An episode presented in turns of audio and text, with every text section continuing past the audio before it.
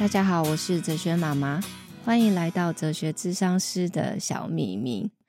有很多来到工作室的个案，都会有被智商师帮助的感觉，但其实我也有被个案帮助的经验。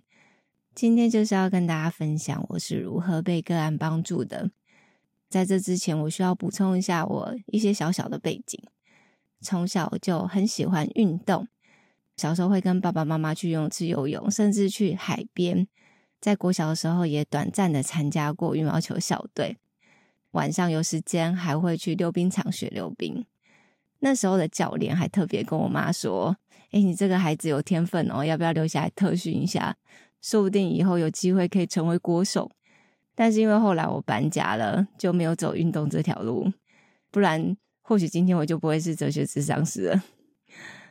走到另外一个国小，刚好他们也在招募田径队的队员，我就很顺利的被选进了田径队。之后还有登山啊、打篮球等等。总之呢，我的学生生活就是充满了运动。但是其实我在国中的时候有受伤，我记得有一次在运动过后，我的膝盖就突然扭到了。我很难跟大家解释什么叫膝盖扭到，因为我们通常都是脚踝扭到嘛，就是会扭到然后再弹回来。可是我扭到的地方是膝盖，在那个时候，因为它很快就弹回来，就像有时候我们扭到脚，它很快弹回来，诶，你这样动一动又没事了。那是我第一次的时候扭到膝盖，但是我那时候没有好好的治疗，高中也陆陆续续有受伤过几次，所以还算是一个。我有一个小旧伤，但是没有很严重的地方。那大学的时候，我参加了溜冰社，想说小时候怎么会溜冰，长大来重温一下旧梦。但是有一次很不幸，就在我溜冰练习的时候跌倒了，一样是同样的地方，膝盖扭到。但是溜冰鞋是有重量的，所以我的脚没有办法及时的弹回来，所以它在那个状态持续非常久的时间。那那一次呢，真的是重伤。我记得那一次受伤之后，我几乎有一年都没有办法好好的走路，都是处于白卡的状态。那我当然有去看医生啊，做了很多电疗啊、超音波啊等等，其实都没有办法真正把我的脚治好。之后也是遇到了一个很好的医生，在一个机缘下就把我的脚治好了。但是其实，在那之后，我说真的，我再也不敢运动了。虽然我尝试想要从事一些运动。但是我可能内心还是有一些恐惧，害怕自己再度受伤，所以之后尝试的运动其实也都没有办法很持久。这是我小小背景的补充。那我想要分享的就是我的个案是怎么样帮助我呢？我一个个案，他咨商了一段时间，他原本的问题呢是他对于自己有一种自我破坏的倾向。就是说，他看待自己都非常的负面，对自己也很严苛，不管做了什么事情都会否定自己，或是觉得自己做的不够好。那经过咨商一段时间之后，其实他的状况越来越好，他对于自我的认知也渐渐变得客观更全面，不会过度的严苛或者是偏颇，所以他一直是往好的方向在前进。但是有一次他约智商，我看到他，我整个人吓了一跳，因为他。整个人的状况变得很差，甚至比之前还要糟。对于自己出现各种负面的想法，都是过去曾经出现过，而且它更加的严重。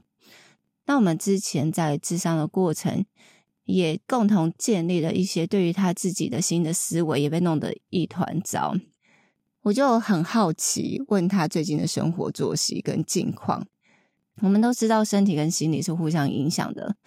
我是想要知道有没有什么可能是身体造成的，而不是他心理状态不好，不是只有单纯他的思维、情绪、感受的问题。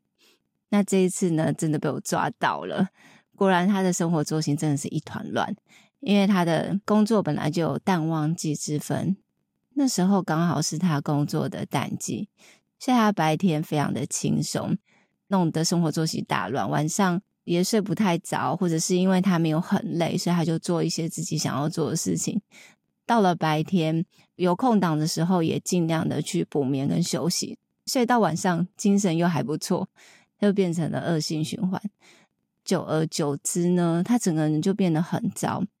他也不是没有睡饱，他就算有睡饱，但是他也非常的累，生活上也没有发生什么特别的事情，但是他心情就是非常的糟糕。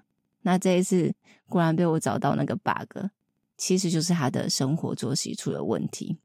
所以那一次我就帮他出了一个作业，第一个他要开始运动，第二个他一定要调整他的生活作息，没有别的，就只有这两个。一个月之后呢，他再回来约咨商，这次我也被他吓到了，因为他几乎换了一个人，他变得非常非常有精神，心理状态进入到另外一个阶段，整个人都神清气爽的。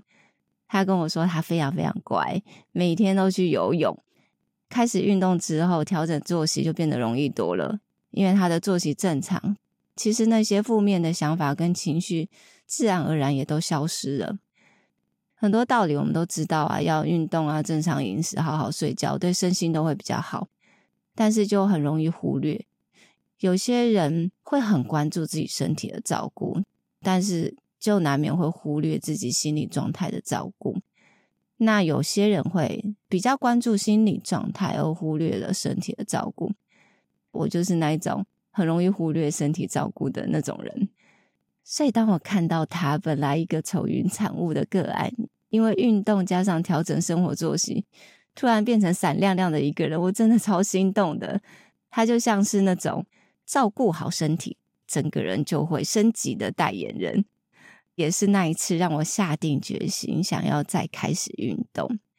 其实他应该不知道这件事情，但是他真的帮了个大忙，就是让我真正开始运动。因为运动这件事情对我来说都是一直很想要去做，但是没有真正付诸行动。所以从那时候受伤到现在，可能也已经有二十多年了。我没有找到一个可以让我有习惯持续而且适合我的运动，但是也是因为它激励了我，让我下定了决心，再次开始循序渐进的运动。这就是我今天想要分享的小秘密哦。你以为智商师都很会照顾自己、分析自己、调节自己的身心状态吗？其实没有。就像我知道很多医生都是不看医生的。如果你也是想运动，但是缺乏动力，希望照顾好身体，这个人就会升级的小故事，也可以激励到你。那今天就跟大家分享到这里哦，拜拜。